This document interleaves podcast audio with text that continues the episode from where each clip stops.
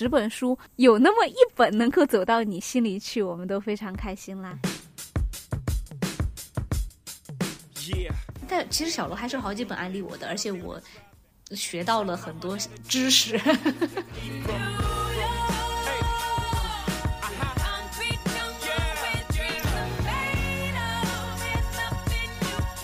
Hello，大家好，欢迎来到过度解读。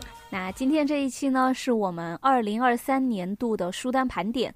我们这次同样是选了十本书，但他们却都是很遗憾没有列进 Top Ten 的这个十本书。但是我们确实也觉得他们是值得跟大家一起去分享的。赶紧切入主题吧，小罗先来。啊，小罗第一本想跟大家分享的书叫《危机与重构》，它是一位女性历史学家李碧妍的作品。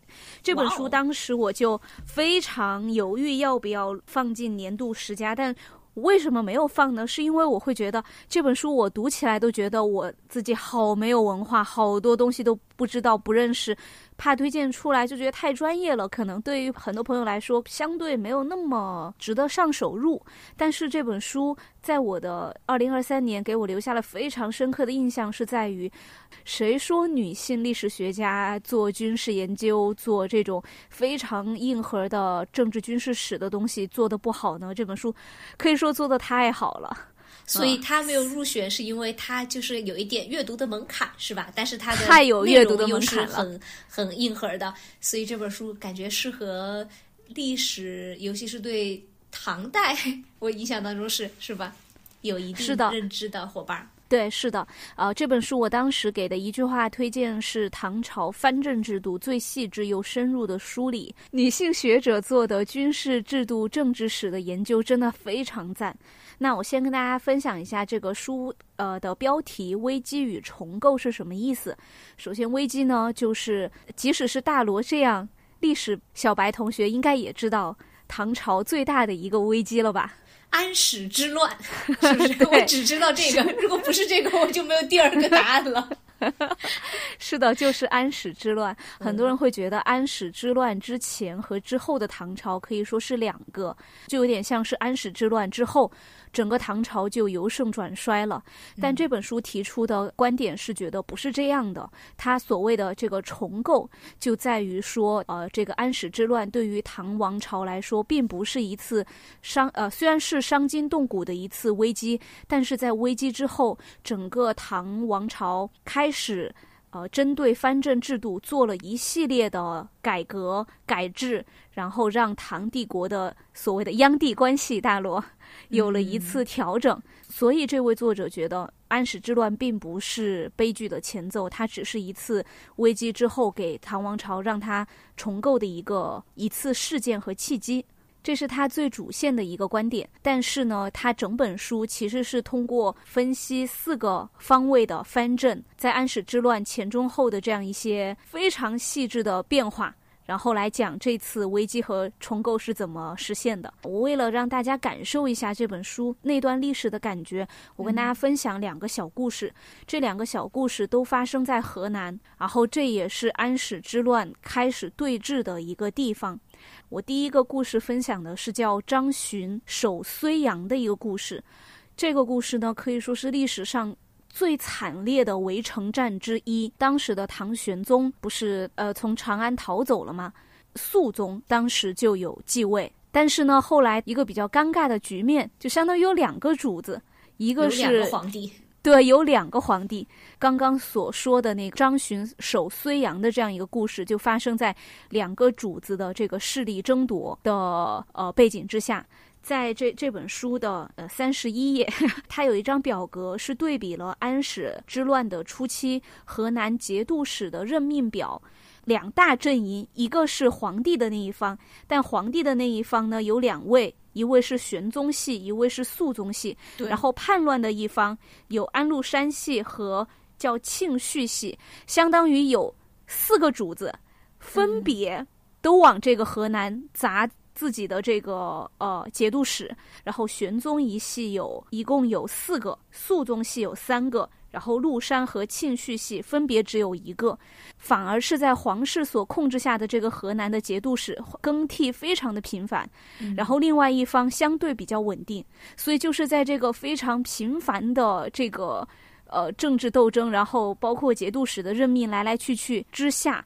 让这个张巡成为了一个驻守孤城、没有任何援军来的一个地方。张巡他一直没有放弃抵抗，没有一个人对他抱以这么大的期待，说他能够撑这么久。但是好像当时城里面，据说呀，流传开始有人吃人呀，然后包括白骨累累呀，然后所以后来这这个张巡驻守睢阳就成了一个非常悲壮的中军将士的这样一个故事。我可以提一些小白的问题吗？你就比如说他守城，请问交战的双方是谁呀？就是四方吗？四方都在抢夺这个据点吗？就是张巡，然后包括还有另外一位呃睢阳城的驻守和叛军在交战。他也没有非常仔细的写说这个叛军到底是这个权力的频繁更替，让这个他反而是太多主子了，他没办法去好好的跟那个叛军打仗，是不是这个意思？不是，是相当于没有谁来支援他，他就是一个一个将士带着自己的士兵守这个河南睢阳的，就相当于是派，呃，打仗的前线，但是没有一个人来支援他。明白。相当于如果如果是玄宗和肃宗其中哪一个主子想要去真正的把这个这这场仗打下去，就应该要来切来支援张巡，守住这个前方的战线的，没有人来，没有人来支援他。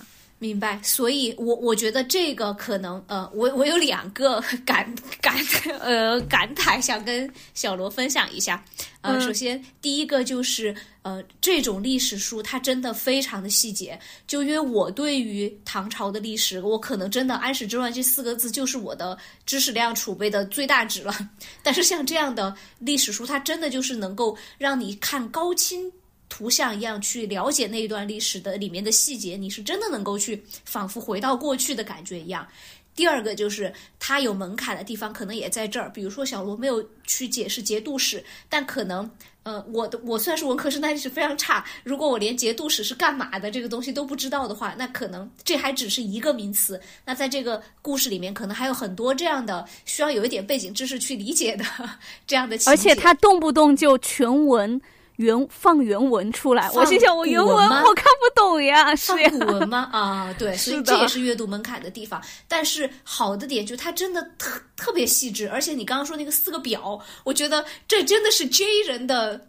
超级喜欢的方式就是表格，真的是非常能够清晰的去数。但是要做一张表是非常难的，就像我日常看经济这些，要做出一张像那样的表格，你看似就是一张表格，但他却付出非常大努力才能梳理的很清晰。所以这是他专业的地方，我觉得其实挺酷的。呃，感兴趣的伙伴，我觉得这本书应该会收获挺大的。对，我可以跟大罗再念一下当时的那种政治和军事博弈。张巡在雍丘、宁陵、睢阳一线死死抵了叛军长达约两年的攻势，他的抗贼之举全然出于对王朝的忠义，但是他和徐渊等人的努力自始至终却没有得到唐廷方面多大的支持。然后唐廷虽然一次次的派遣新的河南节帅，但实际上却并没有缓解睢阳等地的压力。然后包括而来自他郡的支援和牵制也相当有限，逐渐崛起的周边。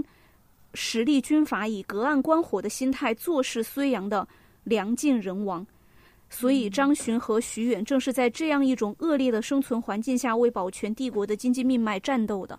就是你你你的脑海里应该就可以想到很多，包括大明王朝，就是那个电视剧里大明王朝，对，就前方戚继光还在打仗呢，嗯，后后方没有军没有粮送给他，就是这种感觉，嗯。然后这只是第一个故事，抱歉说的有点长，我们可以到时候剪。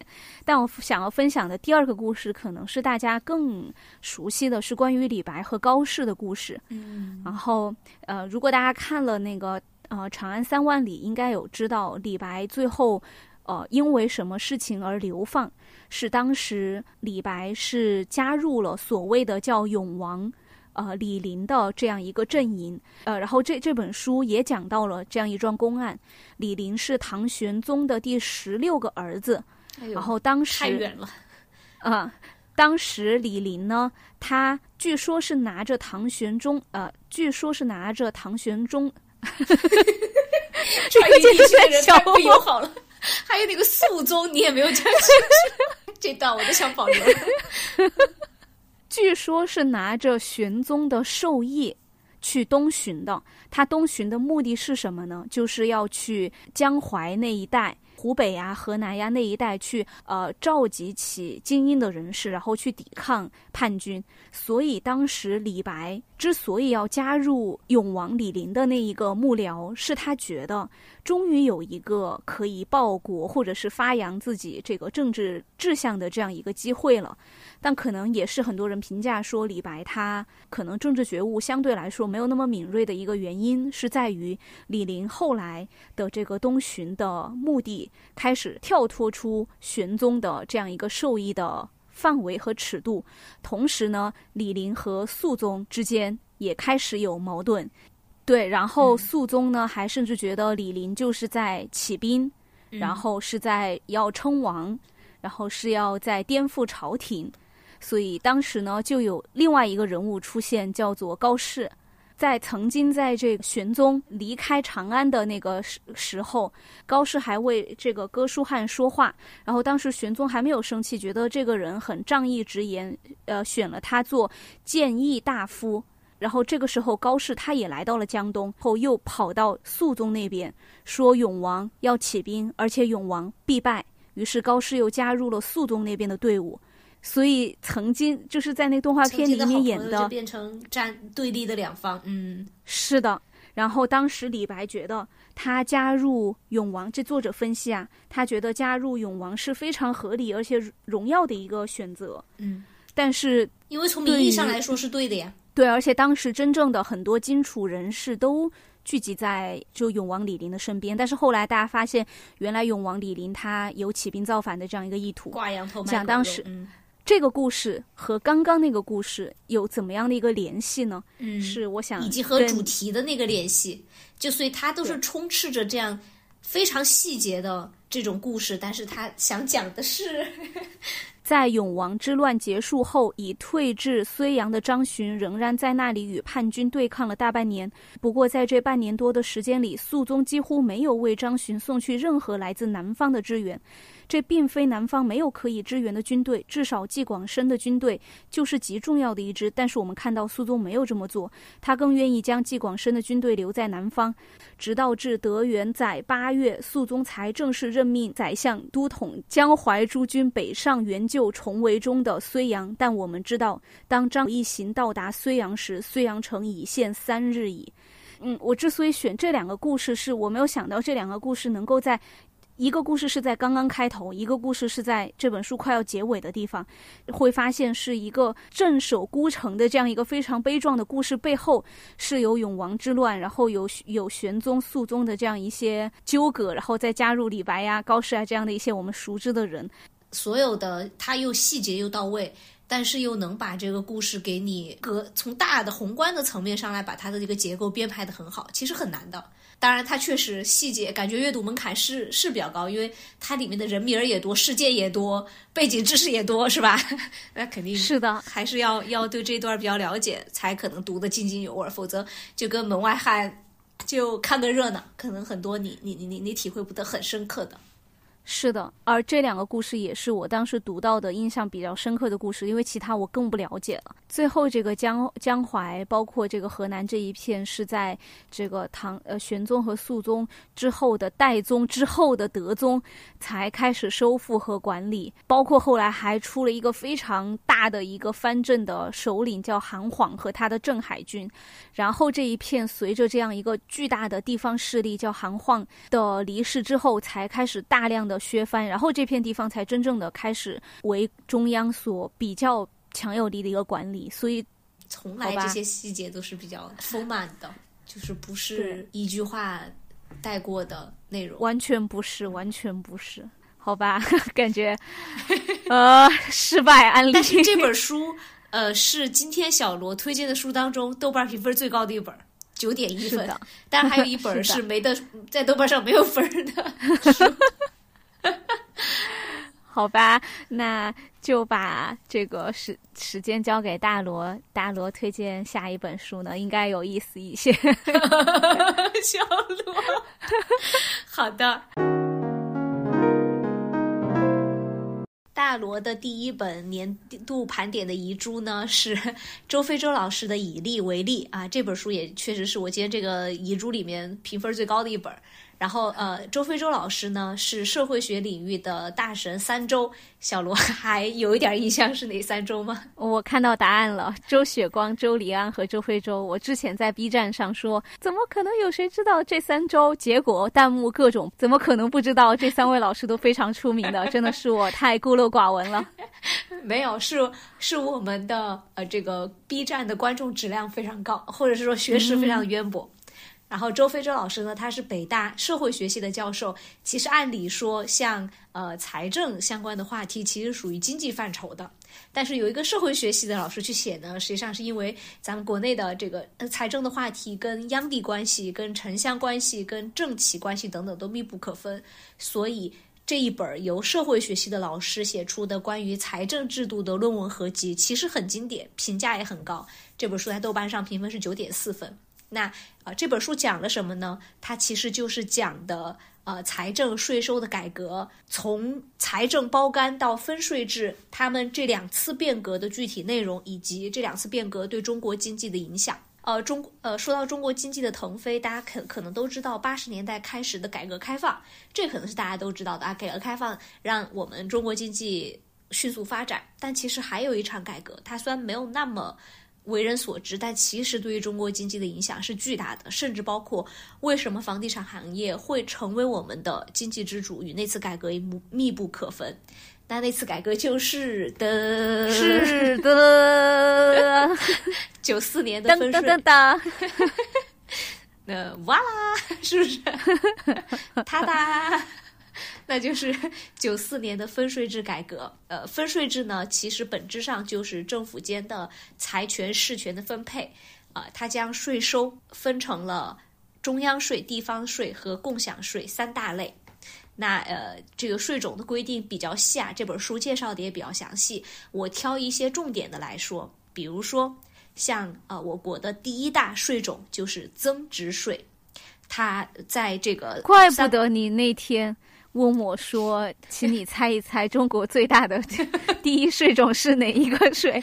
原来就是在准备这个，这个就是大罗小罗日常对话，时不时都有这样的 quiz 来询问。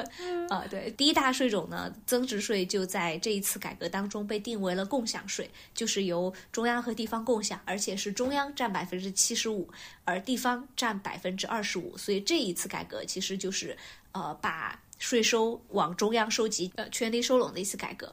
那归地方的税有哪些呢？划重点，小罗也可以感受一下：城镇土地使用税、土地增值税、国有土地有偿使用收入等等。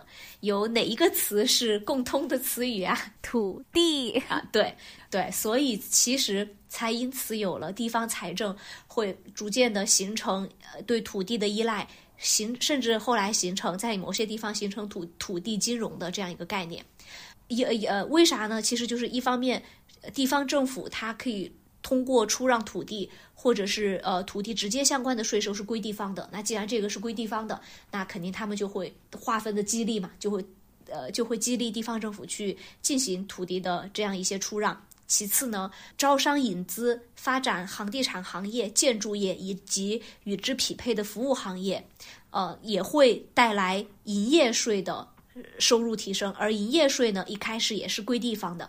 虽然虽然啊，现在一五年、一六年开始的进行营业税改革，变成增值税，那是不是结合刚刚的那个知识点？那其实也就是变相的由。呃，像这些呃房地产呀、建筑行业的相关税收，也由原来的由地方所想变成了共享税。所以，其实为啥土地财政就是地方政府如此依赖于跟土地相关的这些运作，其实也是跟这个税收是密不可分的。因此，分税制改革对于中国经济城市化的进程影响是非常巨大的。从这本书里，从分税制改革的介绍里面，我们可能能够窥见一斑。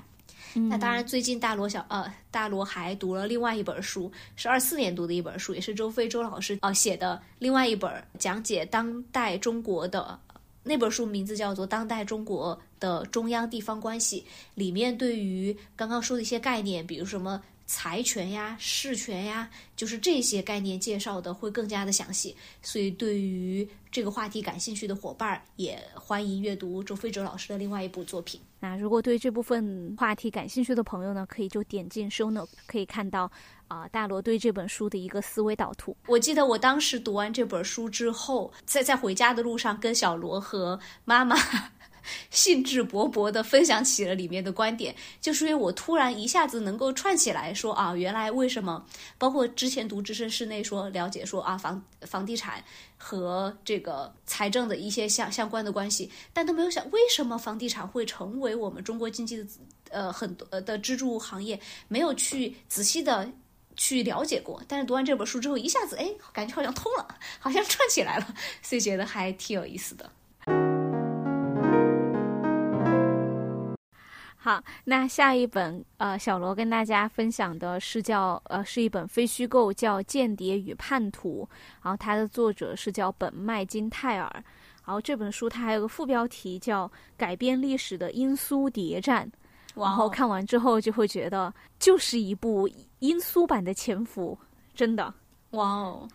呃，我们来看一下这个书封皮儿上的推荐语哈。危机四伏的莫斯科，即将爆发的核战争，一位忠于军情六处的克格勃干部如何拯救自己与整个世界？铁幕之下真实的情报故事，比间谍小说更为传奇。比尔盖茨二零二零年度推荐作品。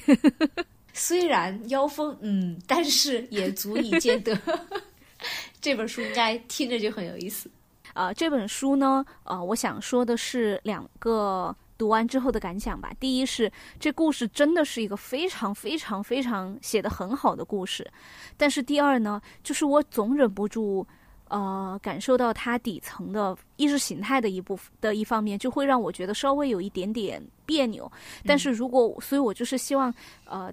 可以抛开意就是意识形态的一些东西，然后再去看，纯把它当成小说的一个作品来看。对，因为呃，他在里边写到的这位这个嗯克格勃的这样一个官员，他其实是做到了克格勃的。伦敦最后啊，他是当上了最后伦敦的这样一个站长，伦敦站的一个站长。啊，那这就是潜伏，这就是潜伏。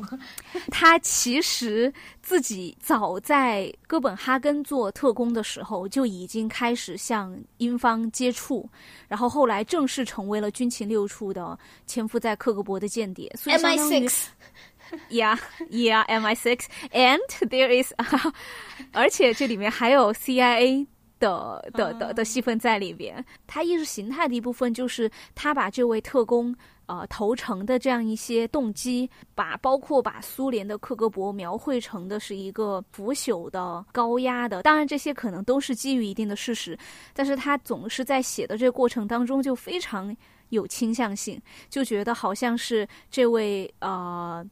呃，特工就是头像的光明，然后包括说所有的英方的特工都是善良的、无私的，然后为这位特工真的是考虑非常多，然后双方一气即合、一拍即合，然后彼此之间互相信任，然后互相忠诚，我们绝不抛弃任何一个特工。类似的这种感觉，你读起来就会觉得，嗯。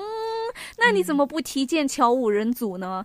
就是剑桥五人组，后来才知道是，呃，也也同样是克格勃发展出来的，呃，非常高级的五位，因为意识形态意识形态原因背叛了英国的间谍。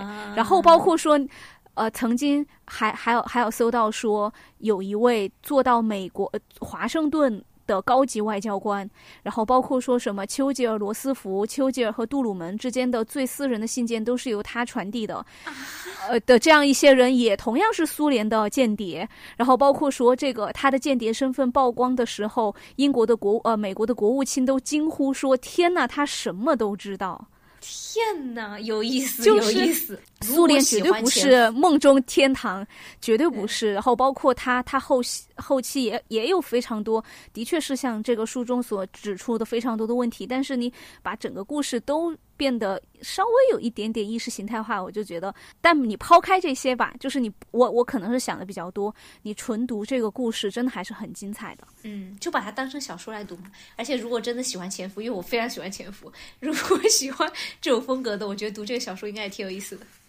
哇，那我给你剧透了 好多关键情节。没事儿，我因为我特别不喜欢跟别人剧透，我我完全不在意剧透。可以跟大罗再念一句吧，就是他们当时这位间谍的身份最后还是被快要被曝光了嘛，就是有一个美国那边苏联投诚的这样一个相当于呃特工间谍，呃提到了这这位的身份，说他很有可能是已经叛变了，然后当时苏联就把戈尔基耶夫斯基紧急召回呃莫斯科，让他接受调查，然后这个时候军情六处就。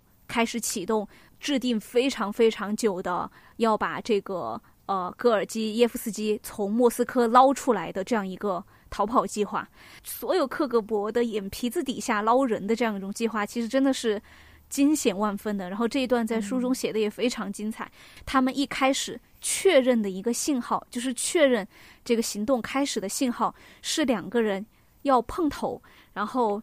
其中一个人要提着一个绿色塑料袋，要拿出一根巧克力棒，然后撕掉这个包装，吃一口这个巧克力棒，然后两个人互相眼神交换，呃，视为确认这个行动开始的这样一个信号和标志。这是真的吗？当时我觉得这个抓马到，我觉得都开始怀疑它的可信度，像拍电影一样。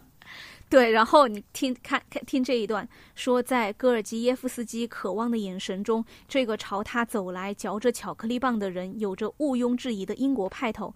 他们相互看了对方不到一秒，戈尔基耶夫斯基听到自己内心正用最大的声音静静的呐喊：“没错，是我。”即又故意咬了一口巧克力棒，慢慢的转过脸去走开了。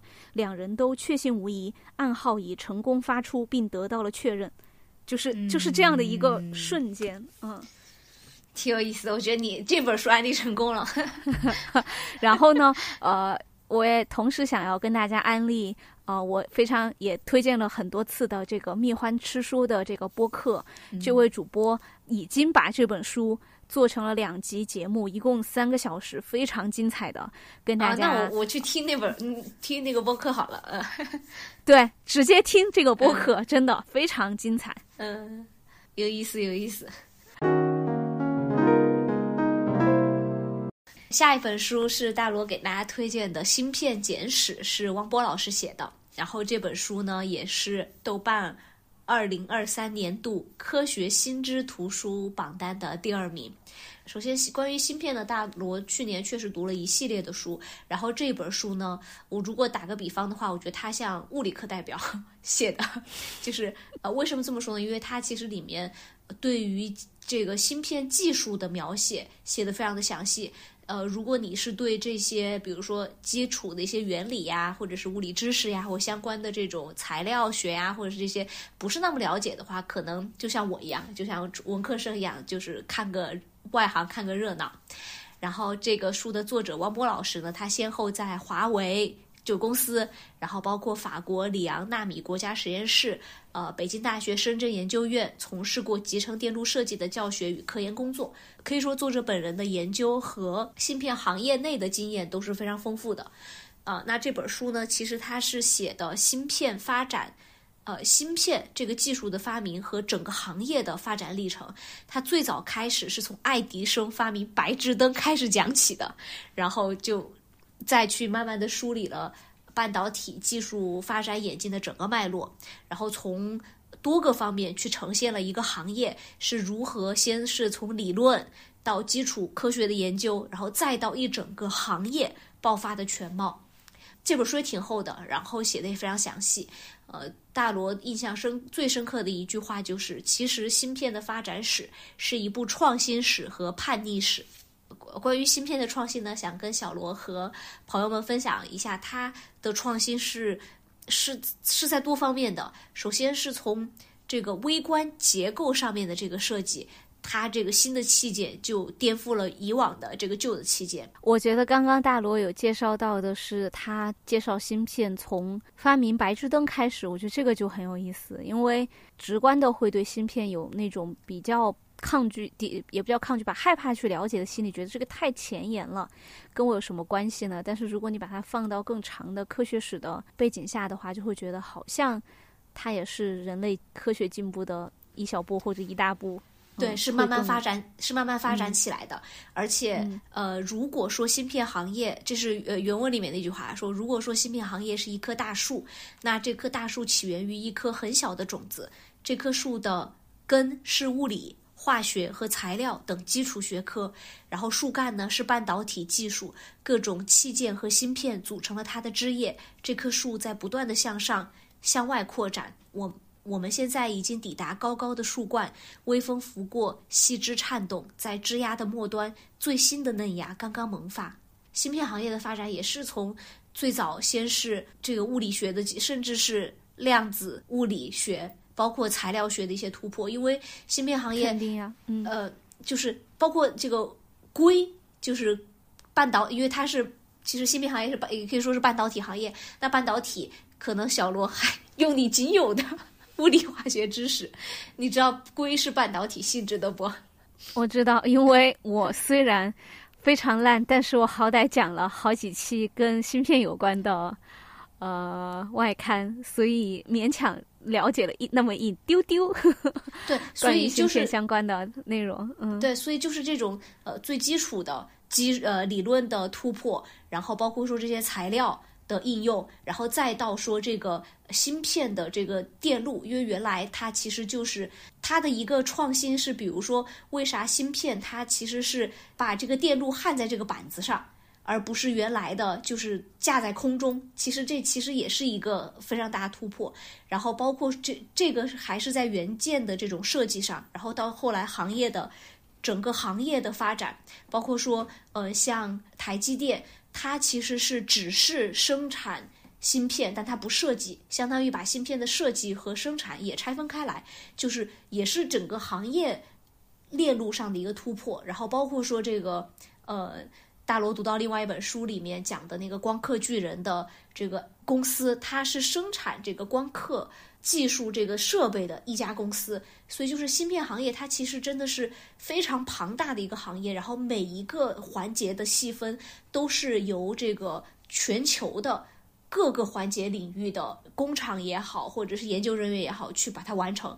然后一个芯片可能要绕地球好几圈，然后最终组成在一起，然后再去又应用到包括手机啊，包括这个呃超级计算机啊，包括像。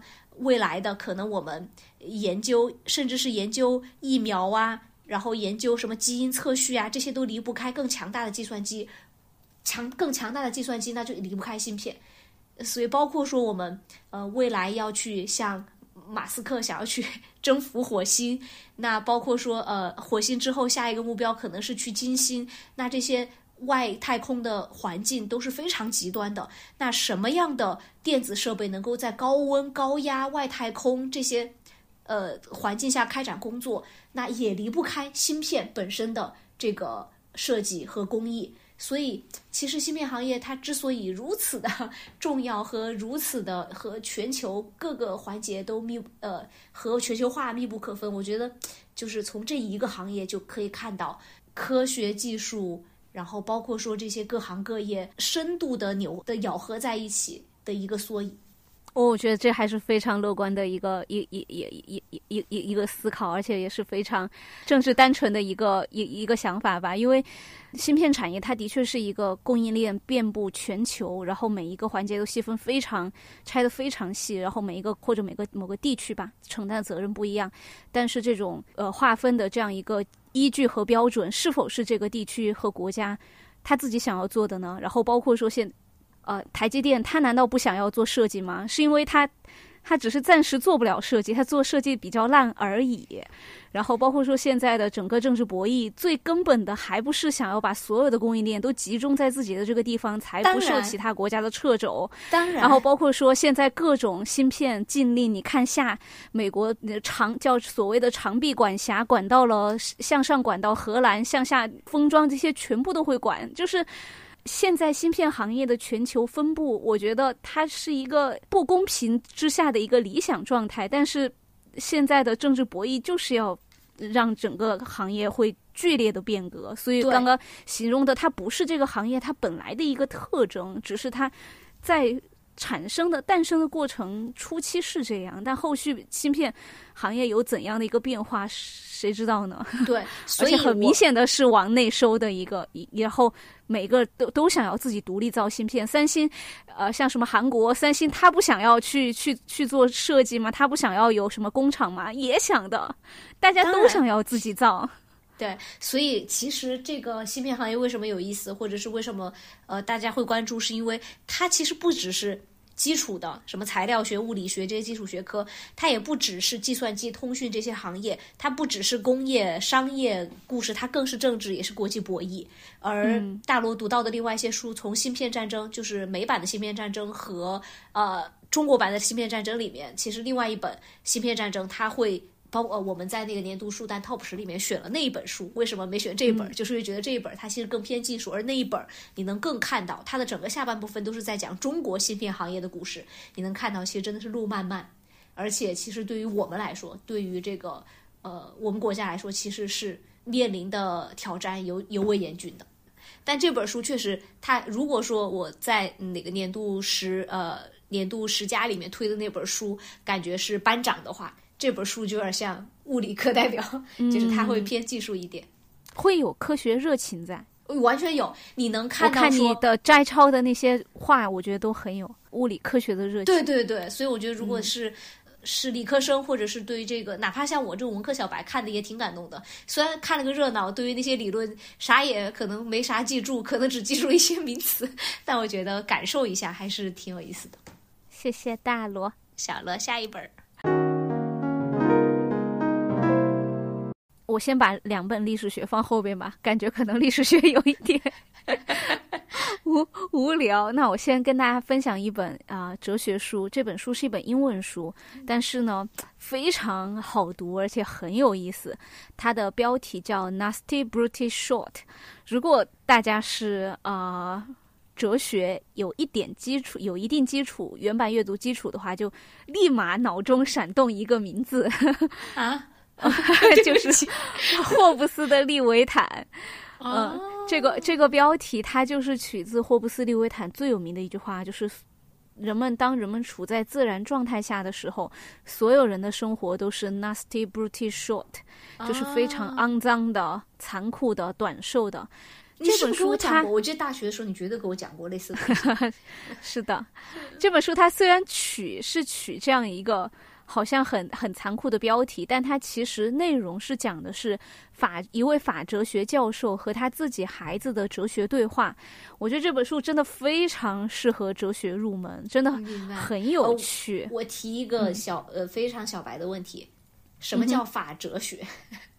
哦，法哲学就是呃法学当中的一些哲学思考，比方说呃权利，然后呃义务。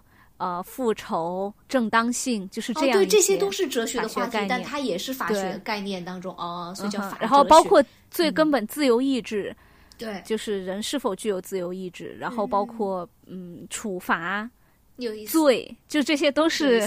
我是不是罗翔老师其实也是偏法哲学的研究的？是的，是的。嗯，所以大家如果喜欢罗翔老师的话，也可以了解一下这个领域。嗯，我可以跟大家念几句这这本书它的一个风格，大家就可能感受得到它是怎么样的。英语听力考核，而且我的英语，我的口语一直被同学们吐槽说非常，我我我六年级的孩子都比小罗老师的要念得好。哪有哪有？好，呃，他先引了一段洛克的话。然后他说的是，他写的是，I know what you're thinking. At five, I had a better grasp of the English language than Locke. 就说我知道你在想什么。我在五岁的时候写的东西就比洛克写的要好。At the least, I didn't capitalize letters like a crazy person. 就说我至少不会每一个。单词首字母都大写，因为这就是我看洛克和看霍布斯的最直观的感觉。怎么啥都大写啊？首字母就就他就是这种。吐槽向的这样一个风格，对对对，嗯啊，他说，The point of this book is that anyone can do philosophy and every kid does。就说我这本书的目的是想让所有人都思考哲学，然后每个孩子实际上他们已经是哲学家了。然后说，If a kindergartner can do philosophy without reading Locke, we can too。就是一个幼儿园的小孩，他可以谈论哲学，然后他不读洛克的书，他也可以谈论哲学，那我们也可以。哦。所以这本书它非常友好，非常友好，而且是真的很有很有那个用户视角，就是像我们这种啊，就是小白的听起来就很有意思。而且你看他的用词，他说叫 do philosophy，他用词非常简单。对，是的，这本书它的语言很有很幽默，很有趣，很有意思。哲学的话，我可以跟大家。呃，念一个例子，就是他跟他儿子怎么讨论哲学的一些概念，怎么引入的。呃，会复杂吗？不，不复杂，一点都不复杂。嗯嗯。他他叫他的孩子呃出来吃饭，他就他妈妈就说 It's already on the table. Julie replied.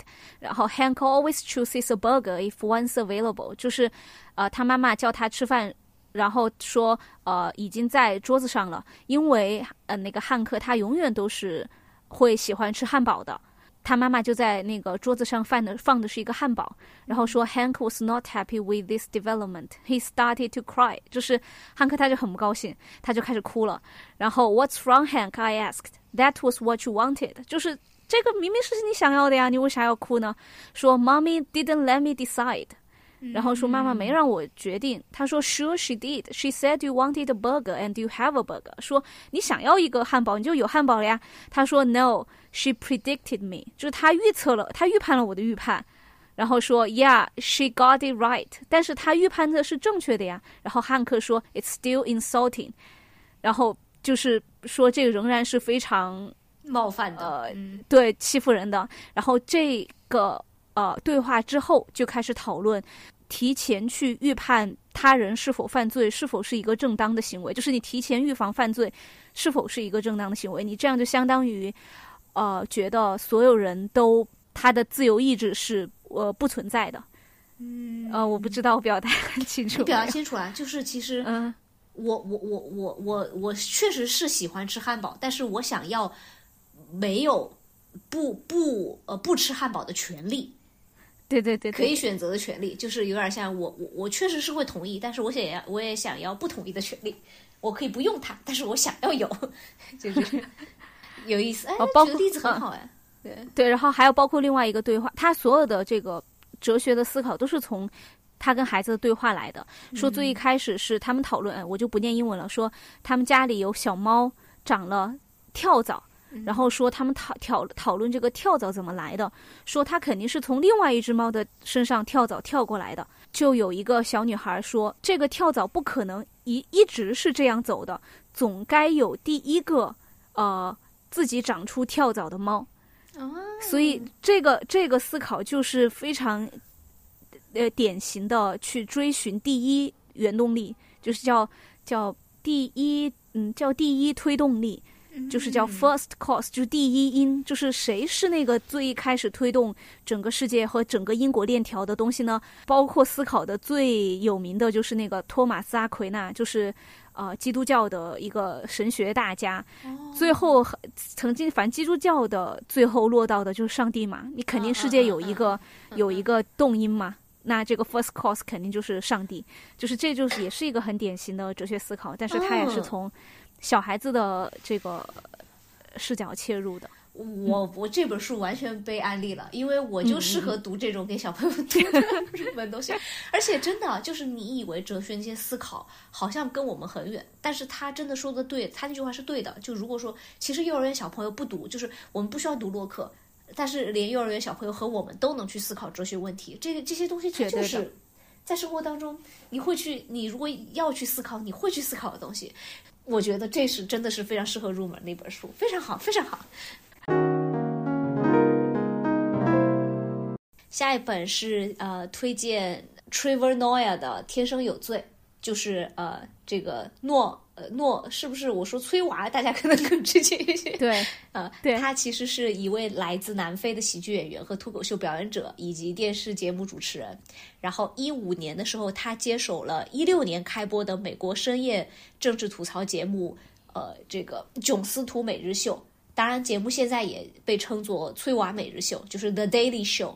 然后，呃，可以说它的受欢迎程度接近《快乐大本营》，但是它的内容又更接近于吐槽大会加脱口秀大会，所以就是一个吐槽版的《快乐大本营》。好好看，我我会好想看。Daily Show 就是很好看。之前我大学的时候还就看过那个囧斯图的每日秀，崔娃被钦点为这个节目的接班人，其实还挺有眼光的。就是后来他也证明了，呃，他能够呃做出自己风格的的 Daily Show 出来。然后这本书是讲他的自传，然后这本书的英文名叫《Born a Crime》。为什么叫 Born a Crime 呢？是因为他的父亲其实是个白人，然后他的母亲是黑人。然后在当时他不是呃南非人嘛，但是在种族隔离的南非，这样的结合是属于犯罪的。然后呃原文是这么说的：说取出了一个身上流着一半白人血液、一半黑人血液的婴儿。这个婴儿违反了无数的法条、章程与规则，所以我生下来就有罪。然后下一个句子你也可以感受一下，就是呃，他有点脱，就是脱口秀有风趣幽默的这个语言在。他说，大多数孩子是他们父母爱的结晶，而我是我父母犯罪的结晶。但是有点 sad，是是，他这整本书都是这种风格。就其实他讲的这个呃，整本书其实是他每一个篇章的开头都会讲一段。呃，这个种族隔离或者是黑人的历史，所以其实是很沉重的。他，但他用幽默的这种这种风格，你又能感受到他用幽默带来的力量去化解了，或者是说去去去去彰显了一些东西，所以其实是有意思的。然后比如说当时其实他是不能跟他的父亲去去直接见面的，就他不能让别人知道他的父亲是一个白人。然后，所以他说，在书里面介绍，就是我唯一能和我父亲相处的时间都是在室内。如果我们去外面的话，他就得走到马路的对面去。就其实是这样成长起来的。然后，呃，看完这本书之后，我其实是粉上了崔娃的妈妈。就这是一个非常热爱自由，又有反叛，又幽默，又勇敢的一个女性。我觉得崔娃有今天跟她母亲是完全密不可分的，绝对是说密不可分的。因为呃，这个妈妈呃，崔娃是这么说的，她说我妈妈抚养我的方式就好像没有任何限制，没有哪儿我不能去，没有什么我不能做。当我回头想想，她养我的感觉就好像我是一个白人孩子，不是让我学白人文化，而是让我相信世界是我的，我可以为自己发声，我的想法和决定都是重要的。也我们也可以看到教育的哪些重要性呢？她说。他也给了我能自由生活的本事，他让英文成为我的母语，他经常给我读书。虽然我们其他什么都没有，但我们一直有教会、有树、有食物。呃，我妈妈会带有食物，对，就是这种。然后包括说，呃，他妈妈其实后来的遭遇其实挺惨的，就是他后来呃又再婚了，然后但是呃继父会家暴他妈，然后后来甚至是他妈妈跟他继父分手之后，他继父拿枪。呃，袭击了他母亲，但是他母亲是一个多坚强乐观的人呢。就是当他清醒过来之后，他安慰翠娃，他说：“我的孩子，你要看到好的一面。”然后翠娃说什么？你在说什么好的一面？妈妈，你被子弹爆了头，这还有好的一面？然后他母亲说：“当然有了，从现在起，你就正式成了这个家里最好看的人。”就是对，就是。哎呦，我怎么又又又又难受的是又好又好对，所以你说。lively。对，所以你说这样一个又勇敢又坚强，然后又幽默风趣的，然后又教会了给孩子有书、有食物、有精神信仰的，就是这样一个母亲，我觉得真的才能有翠娃的的的的现在。然后包括再、嗯、可以再读一句，感受一下他的这个语言风格是很有趣的。他说：“作为小孩，我知道人们的肤色不同，但在我的脑海中。”黑色、白色、棕色的皮肤和不同口味的巧克力差不多。呃，爸爸是白巧克力，妈妈是黑巧克力，而我是牛奶巧克力，但我们都是巧克力。啊，so cute。这其实就都是人嘛。嗯，所以其实就这本书里，真的就是你完全很多人的评论，或如果熟悉翠娃的人，就是你脑边看，你仿佛就能听到他在你耳边用脱口秀的语气讲讲出来。但是他又记录了黑人所面对的一切困难，就是觉得种族隔离制度这或者是当时的这些制度，它就是非常的荒谬，但是它又确实存在。然后你也能感受到幽默的力量和包括说家庭教育对于一个人带来的重要性，所以这本书非常有意思。我我甚至准备去再读一下英文版，因为我觉得英文版的语言应该也会很有意思，对，因为这些翻译其实都还蛮蛮蛮直白的。对对，所以如果是呃英文呃水平过关的伙伴的话，我觉得英文版应该也值得一读。然后这本书评价也挺评分也挺高的，好像是人物传记也呃榜单豆瓣上的人物传记榜单也排在前前面，然后它豆瓣评分是九九分，挺高的了。故事还挺感人的。嗯，故事非常感人，你就可看可以看到他的一个一个呃混血小孩在南非的一个成长的故事。就会觉得欢笑，虽然有点 you，但是会觉得欢笑声底下是悲凉的底色的那种感觉。其实，但是或者是换一个视角，他也是在呃这种悲凉或者是说苦难当中生长出了乐观和希望，用幽默去对抗。就是乐观和悲观的的两个的两个的的人的视角。是的，双胞胎居然还如此的不相似呢。嗯，我们可不一样了，大罗小罗。你看我们的书的品味完全完全。小罗下一本。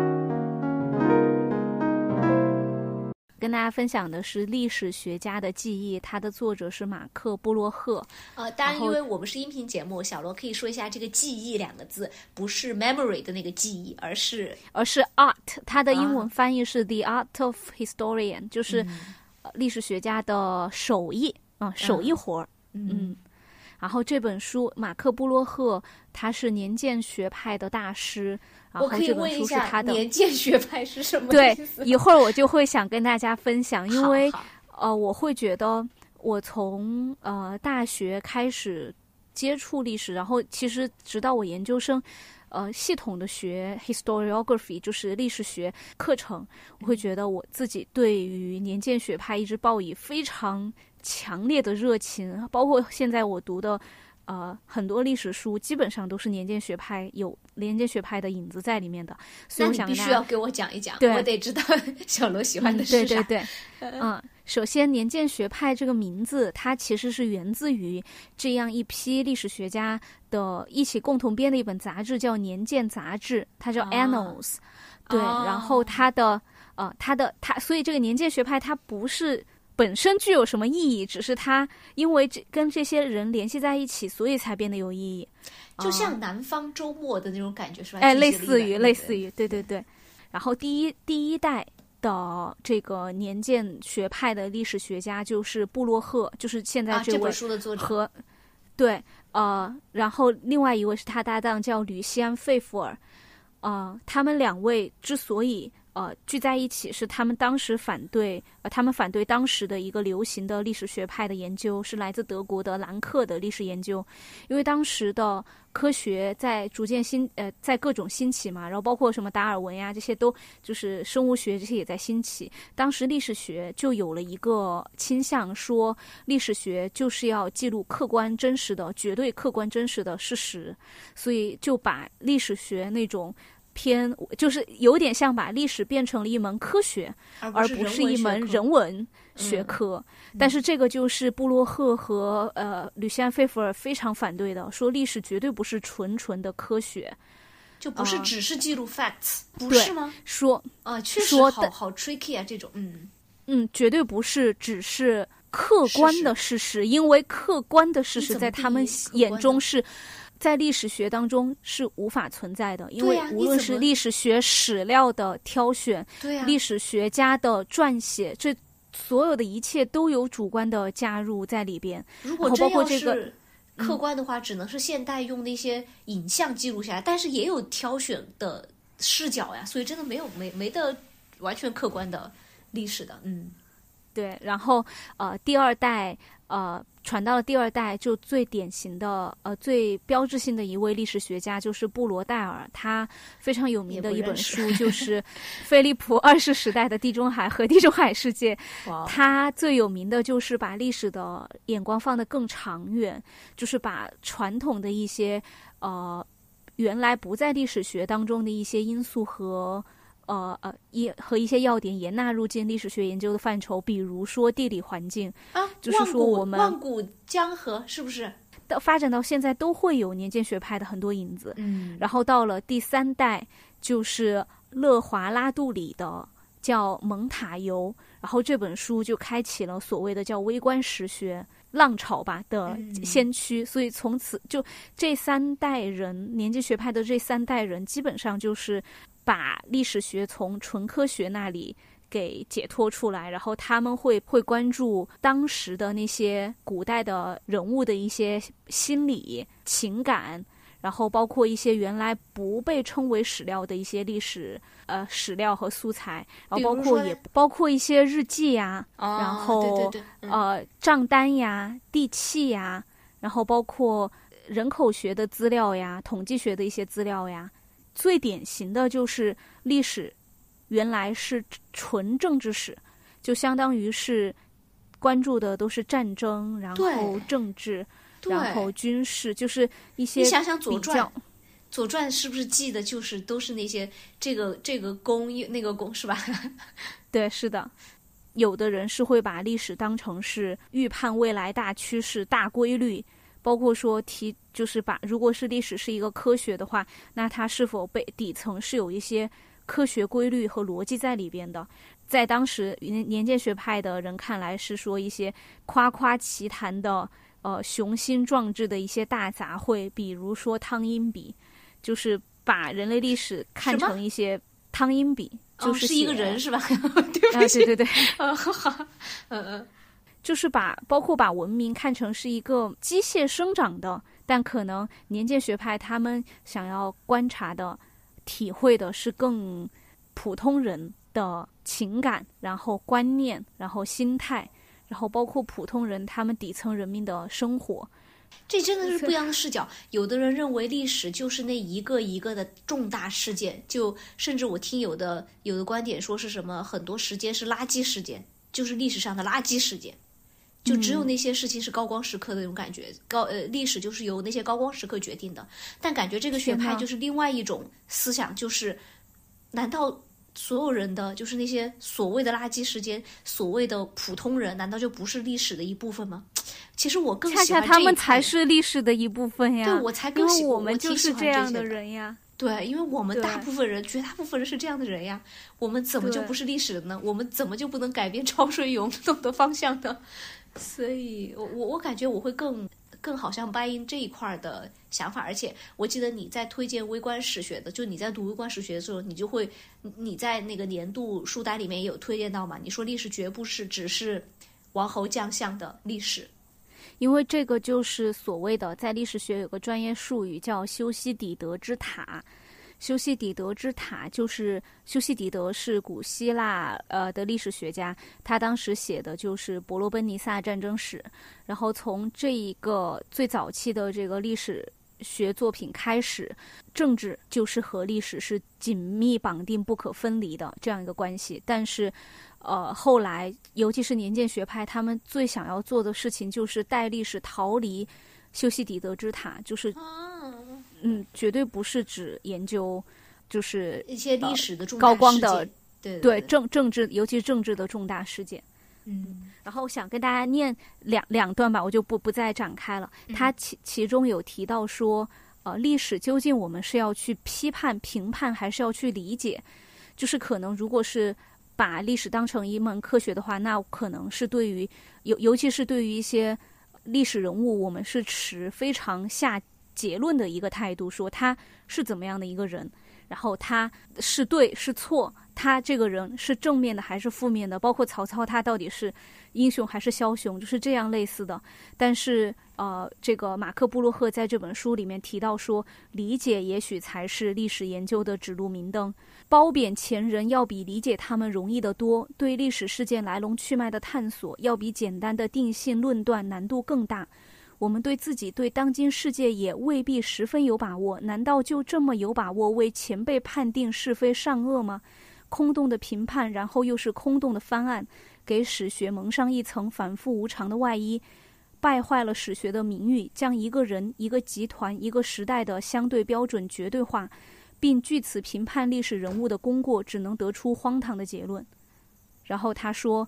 历史学家真应该放下假天使的架子，少一点批判，多一分理解，对古人表一种同情。哎，就是这个是非常好，就是更有人本主义的视角。嗯，就有一个问题，就是我们怎么能去理解古人呢？因为如果你要去理解古人的话，所以他们就有一个潜在的观点，就认为是人同此心，心同此理的，在人类本质对。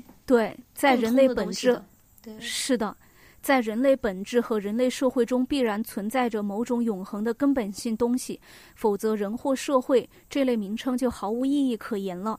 用自己的本性去体会理解古人的一些本性，所以这是他觉得历史学家所要去必备的一个技能，所以就是要打磨自己的知人论事的那一颗心。嗯，有意思，有意思。所以这这也是为什么我当时读马马丁盖尔归来，也是我放在年度十佳里面有一段很有意思的就是写到了十六世纪的一个法国乡村，有一个少女，她当时就很小就跟自己的丈夫，就是马丁的妻子就结婚了，但是她的老公其实是不能行人事的。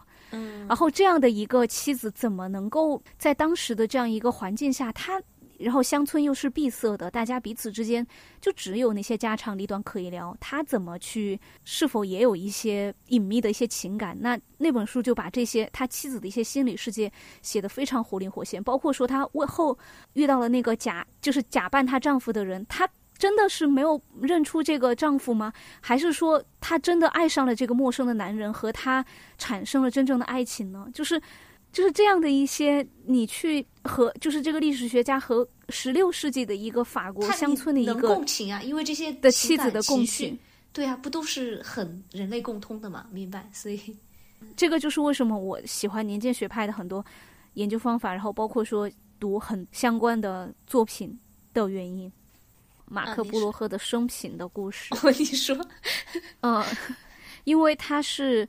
在参加反法西斯运动当中，在里昂市郊被枪杀的，所以相当于他是在混乱的二战的局势当中做的一些历史学研究，所以这个时候会觉得他去提出一些人本主义啊，然后包括说对于一些人性的穿越时空的一些洞察，我觉得还是很有史学大家风范的这样一个人，嗯，就是这样。这本书让我了解了年鉴学派小罗喜欢这样一个风格，然后呃，我还我也还挺挺挺赞同的。虽然我不会读历史书，但是我我我了解了这个这个思想，我觉得挺有意思的。就是什么是历史，还挺有意思的。那大罗。下一本书，呃，想给大家推荐的是《是我把你蠢哭了吗》？然后它的英文名其实很有意思，叫《The Idiot Brain》，呃，直译过来就是“愚蠢的大脑”。因为说说实话，想到大脑，是不是你都会觉得大脑是跟理性呀、智慧呀、机智呀这些形象关联在一起的？但读完这啊，它是我的大脑吗？那那那你应该，呃，这本书仿佛是在对你你你说的是 是的，呃，你对别人说的。就但看完这本书之后，真的打破了我对大脑的一些刻板印象的认识。就是刚刚说的那些刻板印象，可以说是呃，大脑等于聪明的这个滤镜碎了一地。原来大脑其实有非常多不靠谱的时候，所以它才叫那个愚蠢的大脑嘛。就是其实把大脑拉下神坛。呃，去去让我们对于呃大脑这个器官 有了更多更更直接的理解。比如说，有一个我跟小罗分享过，他其实为什么我们会晕车，其实是因为大脑有两套判断机制。当我们在车上的时候，一套机制告诉大脑说你是在前进的，往前进的；但是另一套机制又告诉大脑你当下在静止不动的，因为确实我们是不动的，但是其实我们又是在，呃，实际上物理上产生了位移的。所以面对两个不一样的这个呃信号，大脑就做出判断说啊。为什么会有两个相反的判断呢？我一定是中毒了，我要把脏东西吐出去，我要解救，所以大家就晕车了，就会吐。大脑有点可爱呀，我觉得 是一个着急忙慌的司令部。对对对对对，小罗这个理解非常对。然后还有包括就是大脑它，呃。这是第一，这是第一个这个呃第一章，然后的主题，然后再分享一个第三章的主题叫恐惧，没有什么好害怕的。然后里面就说到了大脑还有一个特性，就是不接受随机性，就是他一定要给两个事情找一个联系点。比如说，呃，就就我一定是做了 A，结果才是 B。小罗想到《Modern Family》的某一些桥段没？不知道大家喜不喜欢看那个《摩登家庭》。里面 Ken，他不是就是，呃，他觉得他自己比赛赢了，是因为他做呃，包括就是他出门之前有一系列的举动，什么一定要把那个钥匙掉到地上，一定要把那些球放到，就是就是在家里面敲一遍。所以就是其实一些呃迷信呀、阴谋论呀，或者怪异的信仰，其实也跟大脑它一定就是要天生的把两个事情找点联系，自动关联起来是有关的。因为这个就是非常，就我立马就是就是休谟的怀疑论的根本，因为休谟对于因果就是怀疑论的根本就是觉得因果就是人们假想的，他觉得人们对于比方说一个球碰到另一个球，我们的大脑一定要认为碰到之后那个球走是因为这个球碰到了它的原因，包括说我们知道呃。今天太阳出来了，明天太阳出来了，后天太阳一定会出来，这个也是一种逻辑判断。但是休谟就是，就是怀疑论，他就是怀疑一切嘛，就说这个因果是谁告诉你的，就这种感觉。嗯，然后包括呃，刚刚说第三章，包括第二章里面是讲记忆的，就是呃，里面也会提到说我们的记忆其实也是不靠谱的，因为我们虽然说确实是不大会无中生有，但是确实会去倾向于美化。我们的回忆，然后甚至是包括有一个有一个桥段，就是当我们在回忆一些事件的时候，我们会不断的去给这个事件添更多的细节，然后让它就是原来可能我们对这个事件其实只是记呃只是记了一个大概的框架，但是当我们调取回忆的时候，我们会相当于会再重新把这个框架在就是在渲染这个视频的时候再补充很多细节进来。就记这个是不是想到小罗会想到那个《老友记》里面那个 Chandler，他不是在回忆自己的那个呃自己的爸爸和他的就是呃就是他回忆他小时候他爸爸和家里面一个男仆的一个细节，然后他们说这个 Chandler 在回忆的时候，每一次你回忆他的口音，他的口音都会变得更重。对，其实这就是你不断的在加这些细节，其实虽然是搞笑，但其实他也是这样，就是我们的记忆其实也是不靠谱的。因为很多时候我们可能会去美化它，甚至是去补充一些可完全不存在的细节。然后，嗯，再分享一个我觉得很有意思的是，它第五章是讲呃我们的感官的。然后，其实你有没有想过，我们的听觉其实是一种触觉，因为是声音和我们耳朵耳朵那些什么绒毛之类的，其实它是一种触觉，它有实体的感受的，是不是？没没有思考过这个角度。还有就是，呃。呃，神奇的视觉，就是很多时候，当然这是国外的作品嘛，所以他会提到一个现象，就是很多人会看到，比如说耶稣站在面包上，或者是把嗯什么人脸出现在某一些画面上，但其实是因为我们视觉会把所有像脸的东西都认知成脸。就包括我跟小罗，因为太喜欢小猫小狗了，会把地上的塑料袋看成小猫小狗。走近了一看，发现是个桩，是个塑料袋。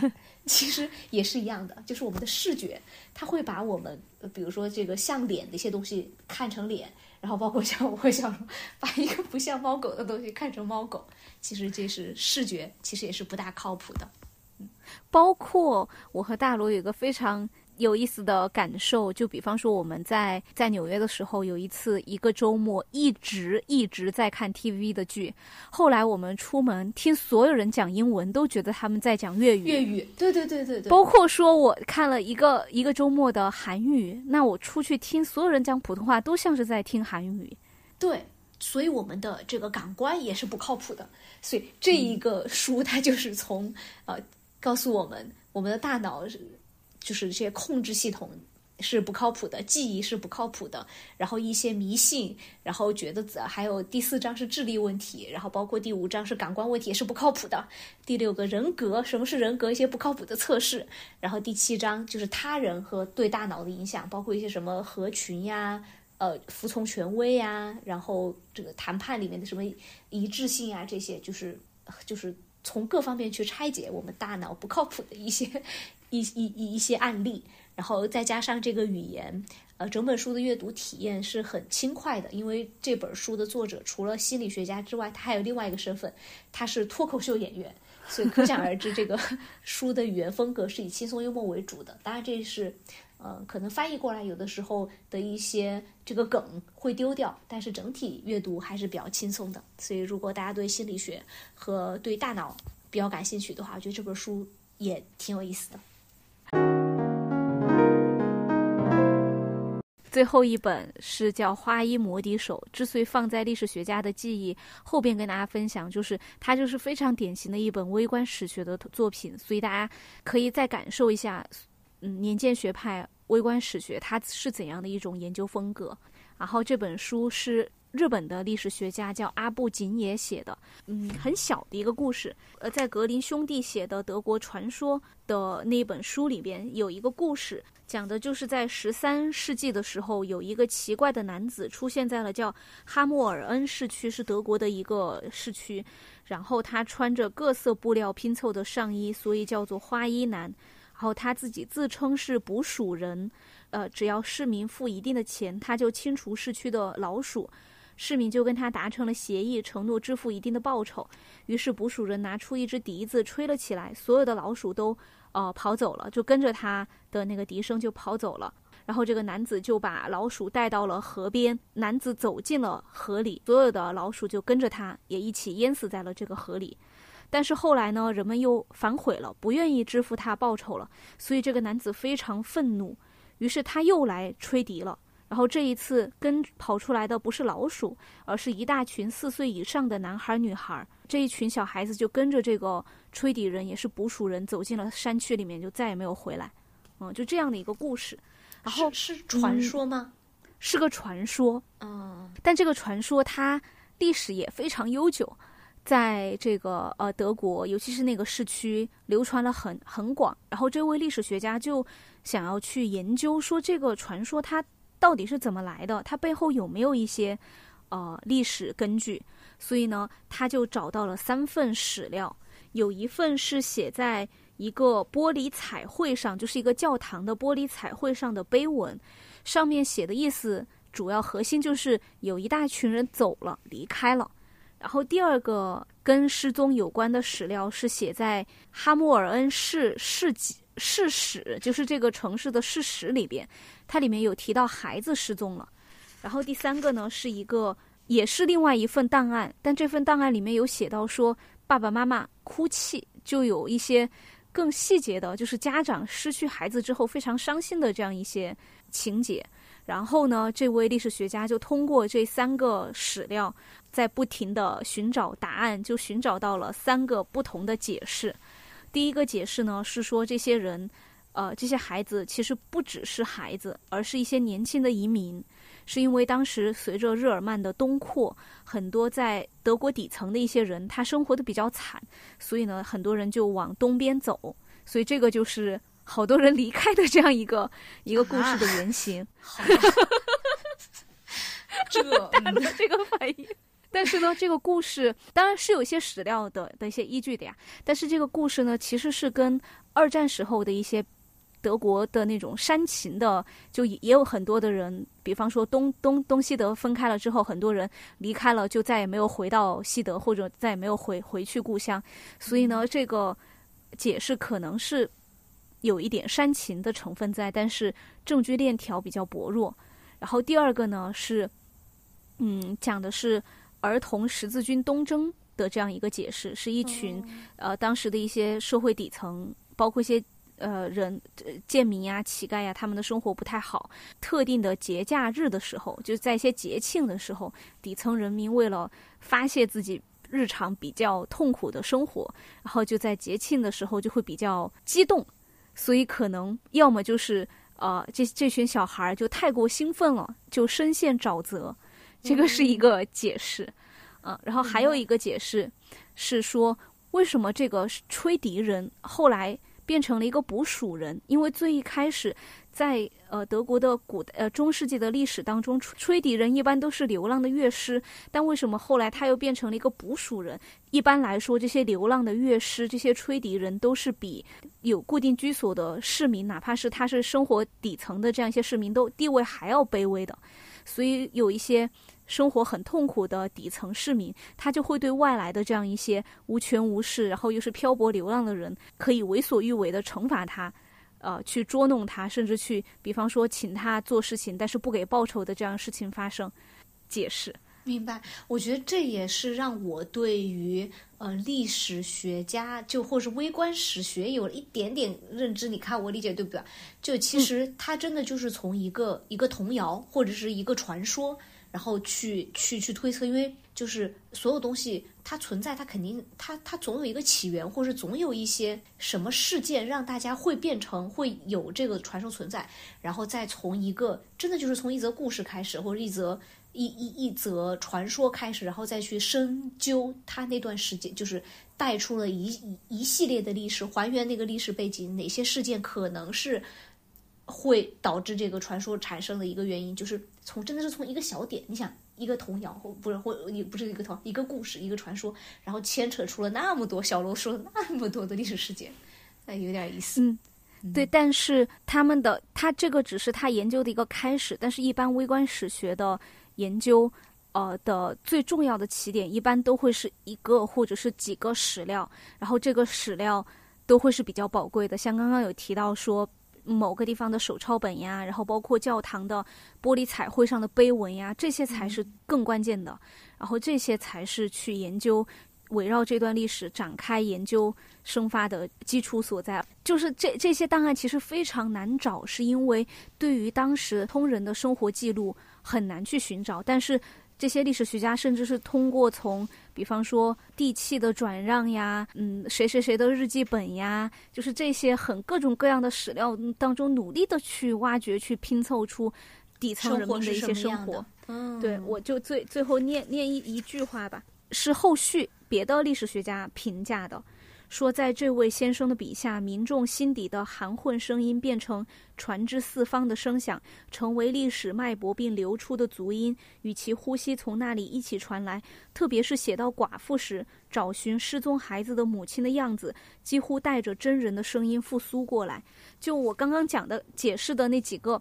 版本可能讲的很省略，但是在这本书里面写很多，包括当时底层民众有很多是那种单亲妈妈，她要自己带着孩子，生活的也很苦，然后这些孩子又失踪了之后，他们焦急的心心理，这些都都还是挺有意思的。